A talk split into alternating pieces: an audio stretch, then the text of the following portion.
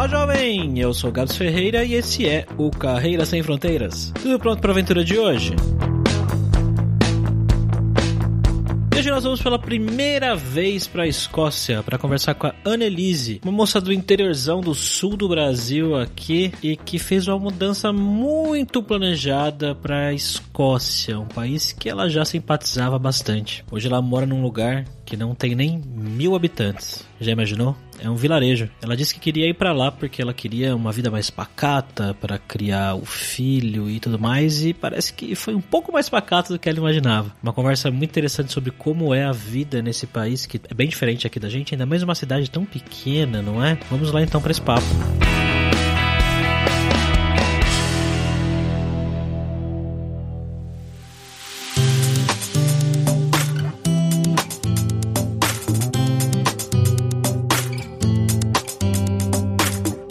Nossa primeira vez na Escócia, estamos como sempre com ele, o nosso viajante poliglota Fabrício Carraro. Fala, Fabrício. E aí, Gabs, voltando aqui agora pro friozinho da Europa ali, a parte mais chuvosa, né, que fala o Reino Unido, Inglaterra, Escócia, Gales. Como é que você tá, Annelise? Oi, tudo jóia? Tudo bem por aqui. Tá chovendo aí ou tá gostoso? Não, tá chovendo, lógico. Verão, né? a chuva fica mais quentinha um pouco, mais chuva.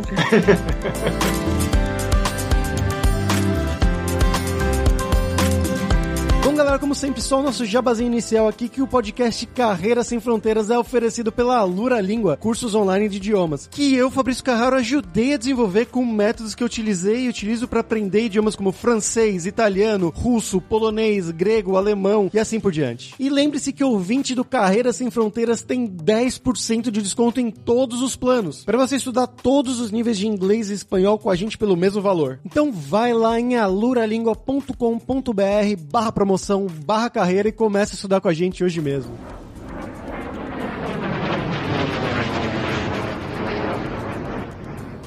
Bom, Annelise, como sempre, pra gente começar aqui, eu queria que você se apresentasse um pouco. Então, fala de onde que você é do Brasil, o que, que você fez da vida, o que, que você estudou, trabalhou, um pouco do seu passo a passo até chegar aí na Escócia. Eu sou gaúcha, mas eu cresci no, em Santa Catarina, em uma cidadezinha de litoral chamada Araranguá. Depois de algumas andanças, eu morei um tempo nos Estados Unidos, morei um tempo na Inglaterra, mas eu fiz faculdade em Florianópolis, fiz faculdade de Ciências Sociais, depois eu fiz um mestrado em Sociologia Política e hoje eu faço um doutorado em política aqui na Escócia, na Universidade de Edimburgo. Como eu vim para cá, no Brasil, eu sempre alternei um pouco em termos de carreira, um trabalho com política, sociologia como pesquisadora para a própria universidade e para ONGs, com o trabalho de arqueologia, que é uma área que eu gosto bastante e que para mim era mais uma paixão, né? Daí depois, quando meu filho nasceu, eu estava trabalhando com arqueologia, estava trabalhando no museu, mas em função de querer ficar com ele em casa, eu abri uma empresa. E aí eu tinha essa empresa no Brasil. Quando ele tinha mais ou menos um ano de idade, a gente passou por um episódio muito assustador de violência urbana e foi onde a gente decidiu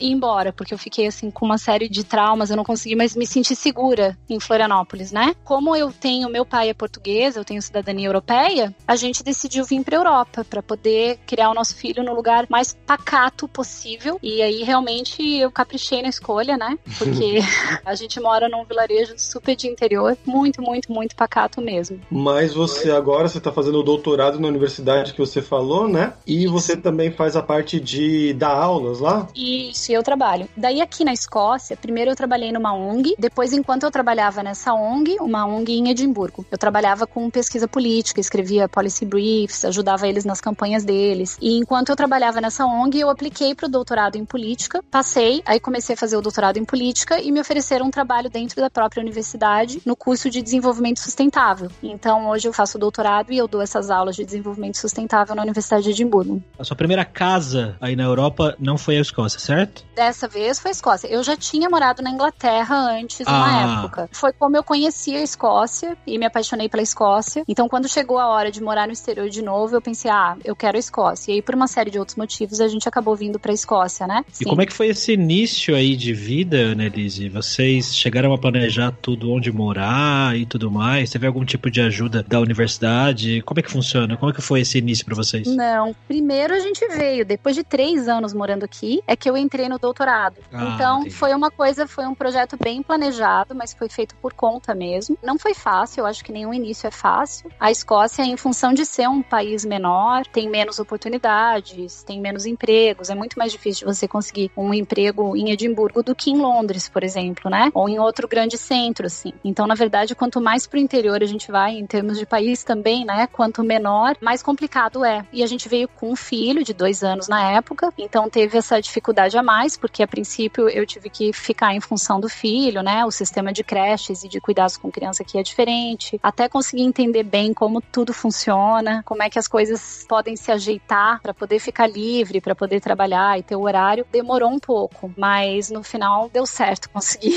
E eu imagino que até se acostumar a entender o sotaque escocês também de inglês é difícil, né? É um pouquinho.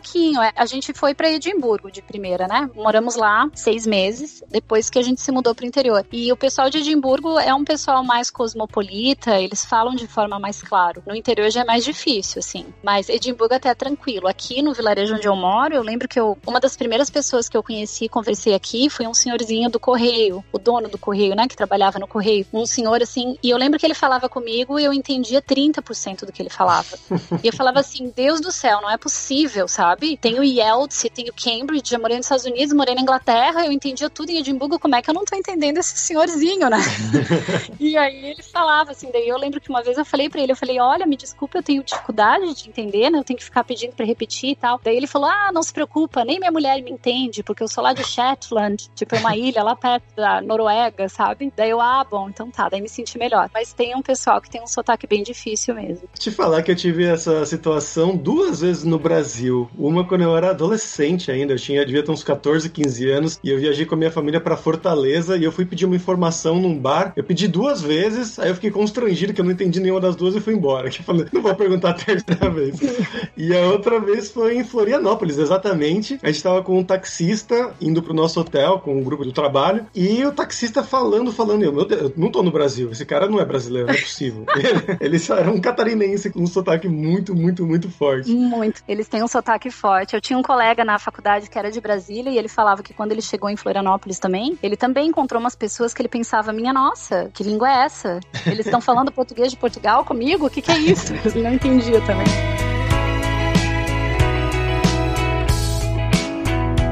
Mas bom, você falou que vocês foram primeiramente, né, para Edimburgo, né, por seis meses. Qual foi o plano inicial de vocês falar, tá, vou para Escócia, vou exatamente para Edimburgo? Por que para Edimburgo? Como que foi o começo lá em Edimburgo, né, de arrumar casa, essas burocracias Sim. iniciais? Sim, então eu conheci Edimburgo, né, de quando eu morei na Inglaterra, eu vinha passeio, conhecia como turista, o que é uma coisa completamente diferente, né? Mas tinha já um sentimento assim pela cidade e também porque quando você chega num país, você tá migrando para um país novo, né? Você quer, obviamente, se estabelecer lá. Você quer conseguir casa, você quer conseguir trabalho, você quer conseguir ajeitar a vida do seu filho, você quer conseguir fazer amizades, enfim. Você tá migrando. Então é sempre uma boa ideia ir para uma cidade maior, né?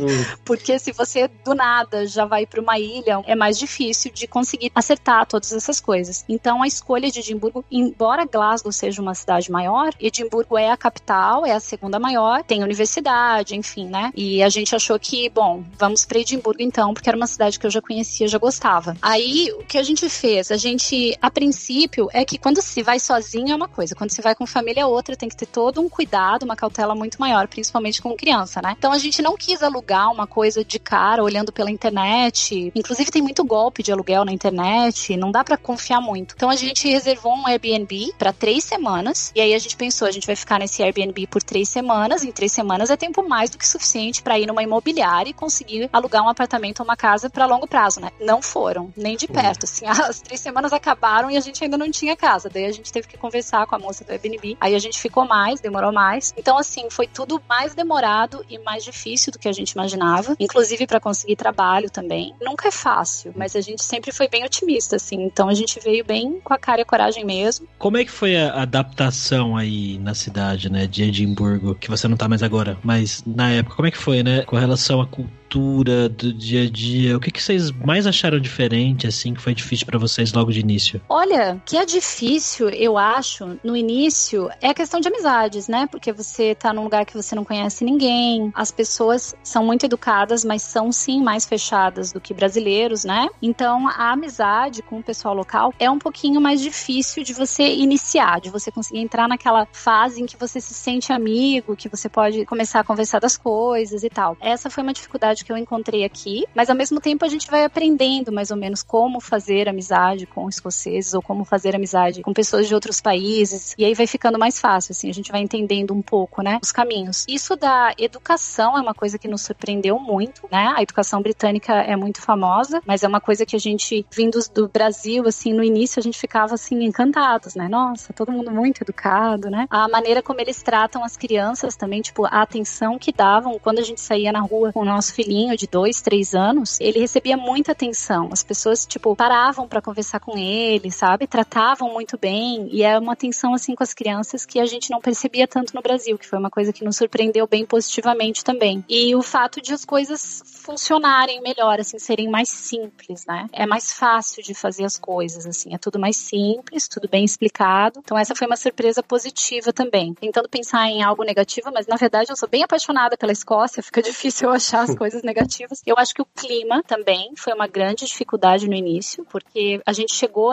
no inverno, então os dias eram muito curtos, é muito frio. No início fica complicado você descobrir como que você tem que se vestir só olhando pro termômetro, sabe? Uhum. Porque você pode correr o risco de botar roupa demais e ter que ficar carregando, ou botar roupa de menos e passar frio e ter que parar em qualquer lojinha para comprar uma luva. Então a gente passou alguns perrengues em, com clima, principalmente assim, ah, o dia tá lindo, vamos sair de casa. Saía vestido para um dia lindo. Daqui a cinco minutos começava uma chuva e um vento e vinha um frio daqueles e batia o desespero e tinha que correr se abrigar, sabe? Então esse clima maluco daqui foi bem difícil no início. É meio que São Paulo, então, né? É, com mais vento.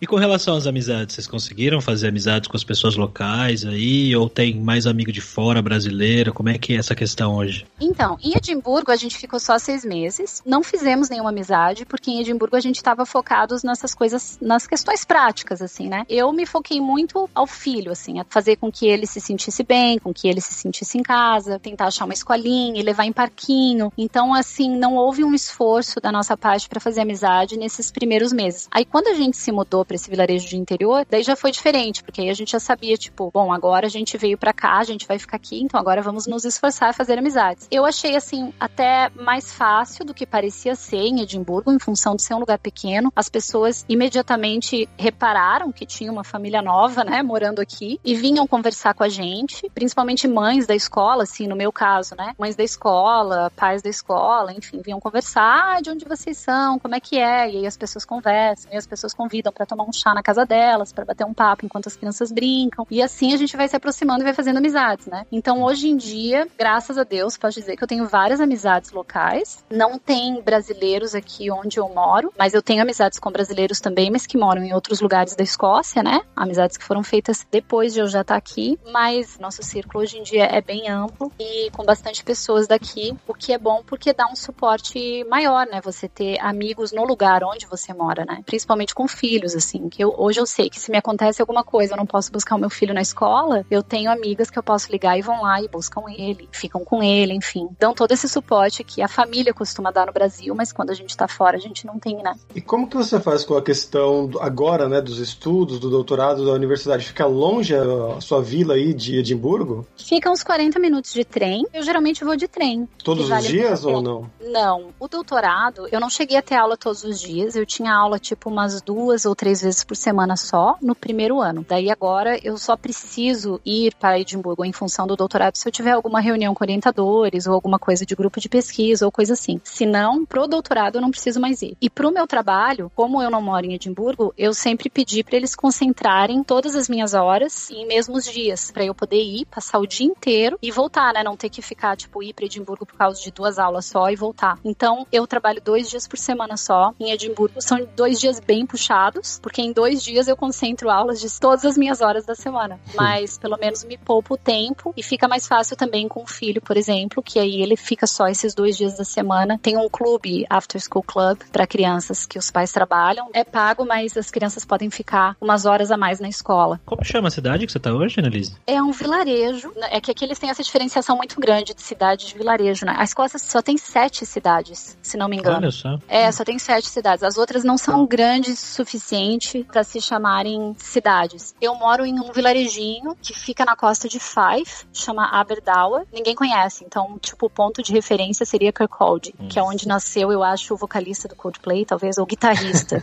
É, acho que, que Quantos habitantes pessoas tem aí? conhecem.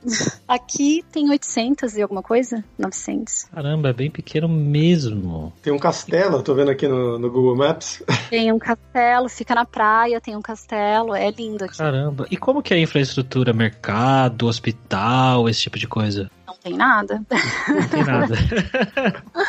Não tem nada. Daí tem que sair, tem que ir para vilarejos maiores, vizinhos, e aí tem, daí tem mercado, daí tem, tem as outras coisas. Hospital, acho que o mais perto deve ficar uns 20 minutos de distância. Tem mercadinho, tem vendinha, sabe aquelas vendinhas de interior, tipo mercearia, assim? Uhum. Tem uma coisa assim que quebra um galho, mas para supermercado mesmo, daí tem que sair, tem que ir uns 15 minutos, eu acho, de carro, ou uma hora de caminhada, ou meia hora de ônibus. Yes. Caramba, é bem, bem interessante. Tem tipo umas 15 ruas na cidade, no, no É vilarejo, perdão. É, é assim, né? Tem, sempre tem os prós e os contras de se morar assim em lugares menores, né? Pra mim foi muito valioso, eu percebi agora durante essa epidemia em que a gente teve que ficar trancados, né? E estar em um lugar menos movimentado, mais vazio, permitiu que a gente continuasse, por exemplo, caminhando na praia, porque estava sempre vazio, tinha que manter distanciamento, né? Não podia chegar muito perto das outras pessoas. E se a gente morasse em uma cidade grande, a gente não ia conseguir sair na rua sem estar perto de outras pessoas. E morando aqui no interior, a gente conseguia, eu conseguia pegar com meu filho, fazer várias caminhadas, fazia pelos campos, ia andando e não via ninguém e tava na natureza, assim, né? Então, esse foi o lado bom, mas tem todo esse lado ruim de que realmente não tem infraestrutura, pra tudo tem que pegar e tem que ir longe, né? Os prós e os contras. Dá pra nadar nessa praia aí? Dá, dá sim. Ah, não é uma praia de Brasil, assim, né?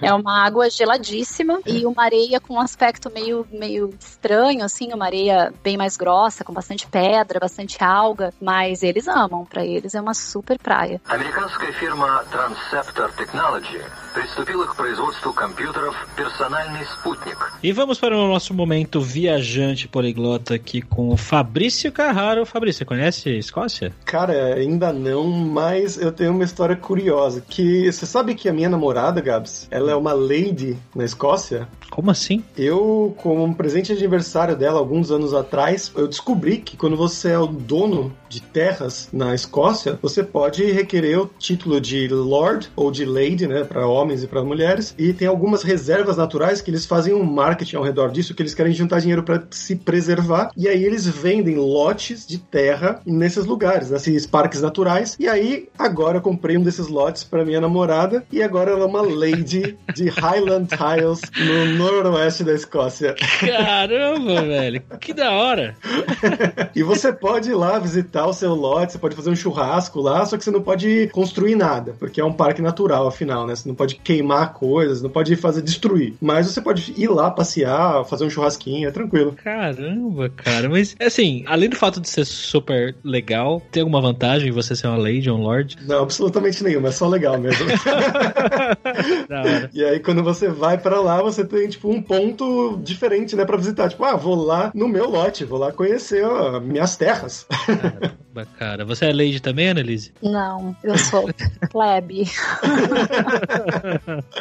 Esse era o primeiro ponto que eu fiquei surpreso quando eu descobri, mas aí eu comprei, minha namorada achou o máximo também, e a gente tá planejando agora uma viagem lá pra esse parque de Highland Tiles pra conhecer as terras da minha lady. Mas também vamos ficar, a primeira vez que a gente vai pra Escócia, né, Gabs? Vamos ficar com o óbvio aqui, né, o Coração Valente, William Wallace, um dos Claro. maiores filmes de ação dos anos 90, ou de todos os tempos, na verdade, com Mel Gibson como ator principal, que conta a história desse cara, do William Wallace, que ele era um rebelde no ponto de vista dos ingleses, ou um herói no ponto de vista dos escoceses, que queria libertar a Escócia do domínio inglês nessa época, e ele juntou um exército, ele era um dos líderes desse exército, ganhou na Batalha de Stirling Bridge, e aí depois eles foram derrotados, e o Mel Gibson, na verdade, o William Wallace morreu. Ele foi assassinado, torturado, assassinado, e ele morre gritando liberdade! Diz a lenda, né? Que ele morre, ele tem uma última palavra a dizer, que ele podia pedir perdão e falar que se arrepende pra ter sua vida salva, mas ele fala liberdade e aí eles matam ele, mas ele fica jus aos seus princípios de rebelde, de liberdade, de libertar o povo escocês. Então é um filmaço, se você é millennial aí, não conhece o filme, vai assistir que é muito, muito bom mesmo ainda hoje. É um, tem umas partes um pouco piegas, umas partes um pouco de romancezinho, mas no geral é um filmaço aço aço. Sim, é um filme. E fez 25 anos esse ano, né? Olha, é verdade, é 95. É, eles teriam uma grande comemoração aqui na Escócia, Mel Gibson viria para cá, mas em função do Covid melaram os planos deles. Mas é este ano foi o aniversário de 25 anos do Coração Valente, que foi aplaudido de pé nos cinemas aqui da Escócia quando estreou, aliás. É, imagino, com certeza.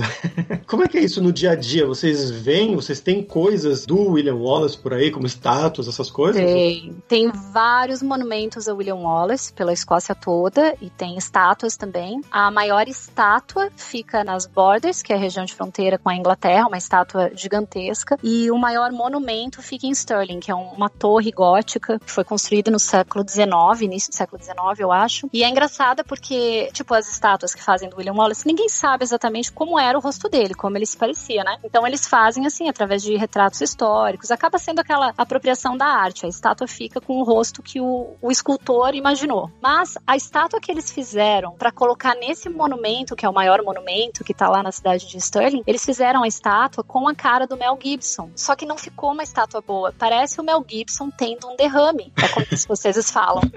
Então virou uma piada nacional, porque eles dizem que é o William Wallace é o Mel Gibson. Tipo, como é que fazem uma estátua do William Wallace com a cara do Mel Gibson ainda ruim? então é uma estátua que é super zoada, mas fora isso, assim, o William Wallace é um, é um símbolo, na verdade, né? Historicamente falando, assim, ainda se tem muitas dúvidas sobre a biografia dele, mas ele é um símbolo daqui do nacionalismo, do patriotismo escocês. Você falou do derrame, tem uma estátua do Cristiano Ronaldo que fizeram Sim, pra ele, que é bem parecida. Eu pensei nessa. é, não, depois assim, ó, dá um Google depois, bota, escreve em inglês, né, statue, William Wallace, Sterling, vê se aparece, de repente botando só assim aparece e vai ver. Coitado do Mel Gibson, eu também ia ficar chateada se fosse ele, sabe, não deu certo. E os escoceses não gostaram também. Ah, eu achei aqui, ele tá gritando. tá é. com a boca aberta, assim, gritando. Ah! Estranho, né? É estranho. Mas, Orelise, como é que é a vida cultural aí onde você vive? O que vocês costumam fazer nos fins de semana? Quais são os passeios, né? Como que é a rotina de vocês na hora de lazer? A gente aprendeu com os escoceses a sempre que possível curtir natureza, outdoors. Porque assim, no inverno são muitos dias escuros, muitos dias de chuva também, no outono também. Então, o passatempo nacional aqui, um dos principais, é caminhadas. É sair fazer trilha. E a gente faz muito disso também, era uma coisa que a gente já gostava de fazer bastante no Brasil e que a gente adorou descobrir que aqui também é um hobby favorito, né? Tem muita trilha, então a gente caminha bastante, a gente dá para dar várias voltas. Outra coisa que eles gostam muito de fazer também é golfe, é o esporte nacional da Escócia, né? Então eles jogam golfe assim em todo canto. Qualquer gramadinho, estão montando um golfe, mas tem muito campo de golfe também. Eles gostam bastante de tênis também, temos de esporte. A gente não é muito do golfe, a gente é mais das caminhadas, do tênis. Eles vão muito para praias, né? Quando não tá legal o clima, aí os passeios são mais assim, mais em cinema, museu, shopping também. Aqui também eles têm isso de ir para um shopping e ficar circulando, né? Encontrando as pessoas, restaurante. O diferente mais é que eu acho que eles são mais ligados nisso de fazer trilha e de caminhar na natureza do que os brasileiros no geral. É uma coisa que, que eu percebi bastante também conversando com pessoas daí, é que a natureza também é muito diferente, né? A natureza que a gente tem no Brasil e a natureza daí, elas são completamente diferentes. Em alguns pontos do Brasil também é muito propício para trilhas, né? Mas aí é totalmente propício, pelo que me falaram. Sim, sim, Florianópolis tem muitas, muitas trilhas, é um lugar bem legal de trilha também. Mas aqui realmente, assim, todo lugarzinho tem, você vai ver assim, tem plaquinhas de trilhas que você pode ir seguindo, tem muitas caminhadas, né? Então, isso é bem bacana, eles aproveitam bastante, porque eles sabem que eles têm que aproveitar e pegar toda a luz solar que eles puderem do lado de fora, né? E para mim, uma coisa que eu gosto de caminhar aqui é que não tem cobra, né? No Brasil sempre tinha aquela coisa de caminhar no mato, a gente fica meio, tem que olhar onde pisa, porque pode ter cobra, né? E aqui não tem. Então, dá para andar no mato bem tranquilo.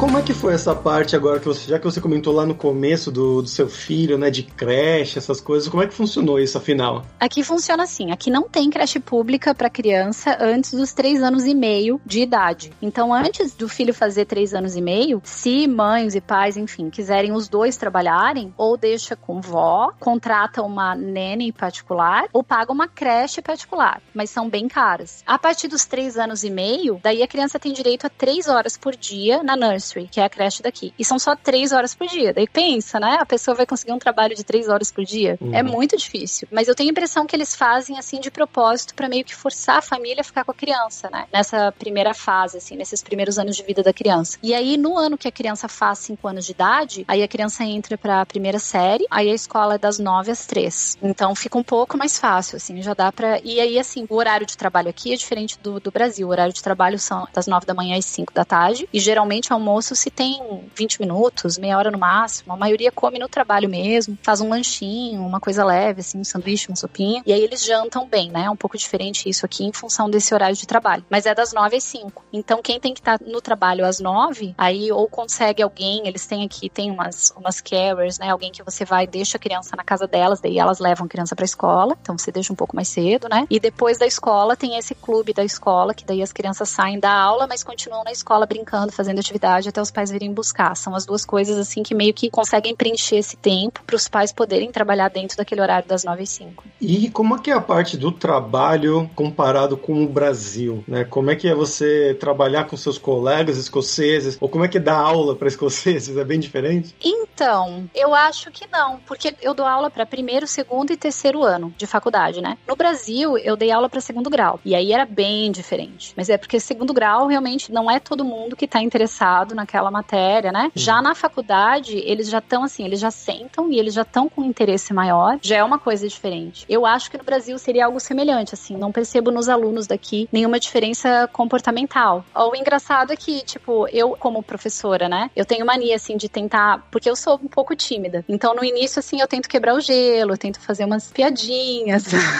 e é mais difícil dos escoceses rirem das minhas piadinhas, que eu acho que se eu falasse para brasileiros, ririam, sabe?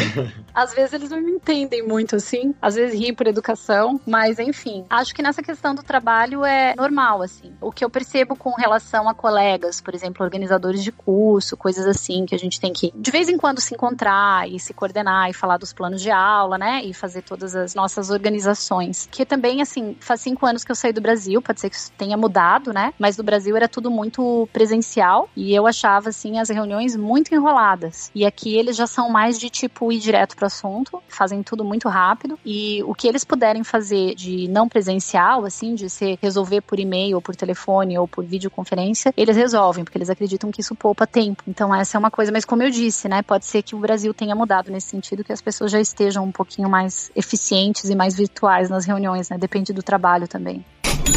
Elise, agora vamos falar sobre dinheiro. Eu queria que você contasse pra gente como que é a questão do custo-benefício para você viver aí. Eu imagino que talvez o lugar onde você viva seja um pouco barato, porque é um lugar mais isolado e tudo mais. Eu imagino, né, que seja mais barato que Edimburgo, tô assumindo aqui, mas conta pra gente então como é que é essa questão aí do custo de vida, quanto que você paga nas coisas no supermercado e tudo mais, comparado ao que era aqui no Brasil. Então, em função do câmbio, moradia é muito mais caro aqui, não tem nem comparação. Mas o mercado, mesmo com o câmbio, é o mesmo valor. Às vezes até mais barato aqui, por algum motivo, assim. Eu tinha impressão, a última vez que eu fui de férias no Brasil, eu fui num mercado e eu me espantei, assim, eu achei caro mesmo convertendo. Então eu acho, assim, que comparando com o Brasil, a alimentação é semelhante, talvez até mais barata aqui, porque eles importam muito aqui, mas os produtos importados aqui são mais baratos. Não sei como vai ficar depois do Brexit, mas em função da União Europeia, vem muita fruta da Espanha, de Portugal, Portugal, vem muito vinho da França, enfim. Muita comida que vem da Europa, mas que acaba sendo barata. E no Brasil, porque o Brasil produz tudo também, né? Então no Brasil também deveria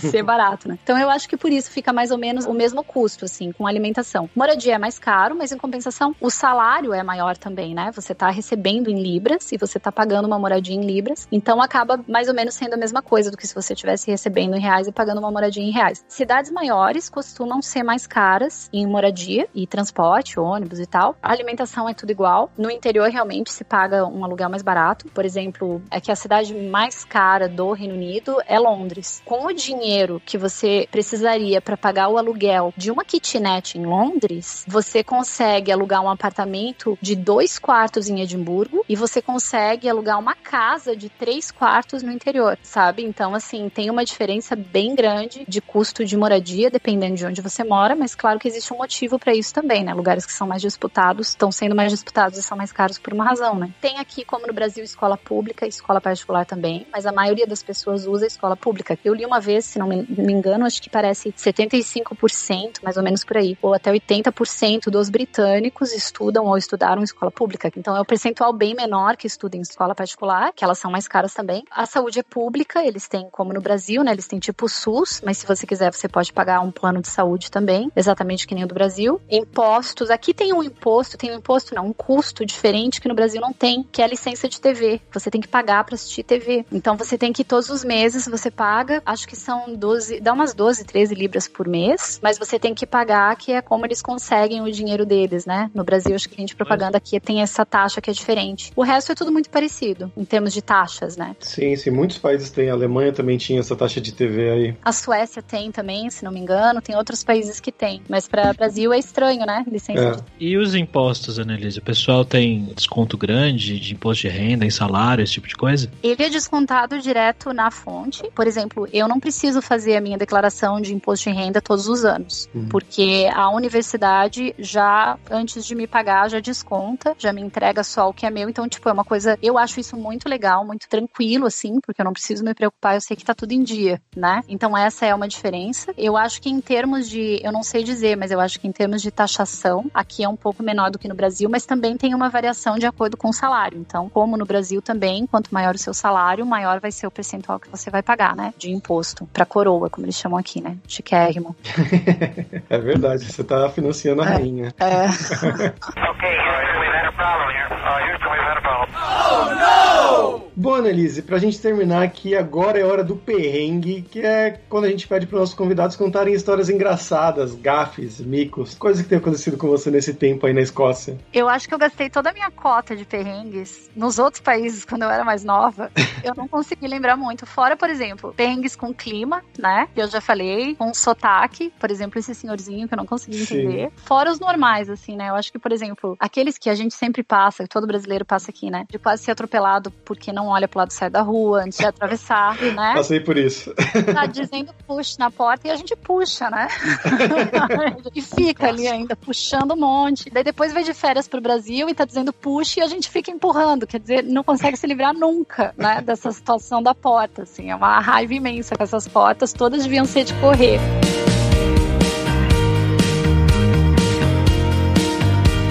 Quer divulgar alguma coisa, Nelise? Olha, quem tiver interesse pela Escócia, quiser saber mais sobre a Escócia, eu tenho um blog www.vidanaescócia.com.br e lá eu conto histórias da Escócia, histórias minhas, mas histórias de história mesmo, falo de alguns lugares, enfim. É um blog que eu criei para compartilhar mesmo assim um pouco do meu encantamento pela Escócia, né? Porque eu sou bem apaixonada assim pelo país, pela natureza, pela história. Então, quem gostar de Escócia, quiser ver mais, lá tem inclusive tem um falou de Coração Valente. Eu escrevi um postzinho lá, um artigo falando dos errinhos de Coração Valente, né? Coração Valente tem uns errinhos históricos, mas claro que não, não tiram em nada a grandeza do filme, que eu ah, adoro. Eles, é um filme. Eles não usavam o kilt.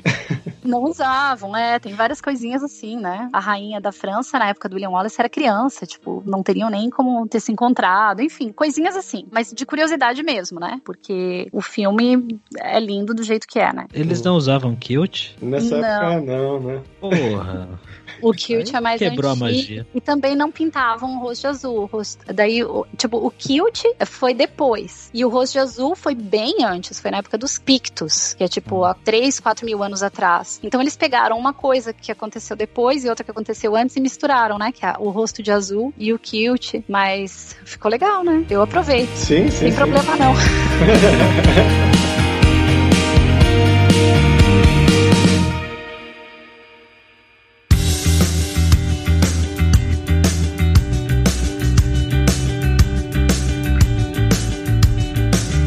pessoal, por hoje é isso. Thank you very much pela sua audiência. E se você gosta do Carreira Sem Fronteiras, recomende para cinco amigos, para nossa comunidade crescer sempre cada vez mais. E entre no nosso grupo do Facebook, o Carreira Sem Fronteiras, para você ter mais dicas sobre empregos, mercado de trabalho no exterior, tecnologia e também sobre a língua inglesa e algum outro idioma. E não deixe de conhecer a Lura Língua para você reforçar o seu inglês e o seu espanhol e dar aquela força, tanto no seu currículo quanto na sua vida profissional. Algo que ficou bem claro com a Annelise do quanto importante o inglês é e ainda mais conhecer outros sotaques, né? Não só o sotaque americano, mas também o sotaque britânico, o sotaque escocês, o sotaque australiano e assim por diante. E só lembrando que o 20 do Carreira Sem Fronteiras tem 10% de desconto em todos os planos. Então vai lá em aluralingua.com.br barra promoção, barra carreira e começa a estudar com a gente hoje mesmo. Além também, é claro, da alura.com.br que tem mais de 1.100 cursos de tecnologia nas áreas de programação, marketing, design, business, soft skills, cursos de como você criar o seu currículo em inglês ou em espanhol para mandar pro exterior, como montar o seu LinkedIn também em inglês, então com certeza vai ter o curso para você. Então, pessoal, até a próxima quarta-feira com uma nova aventura em um novo país. Tchau, tchau.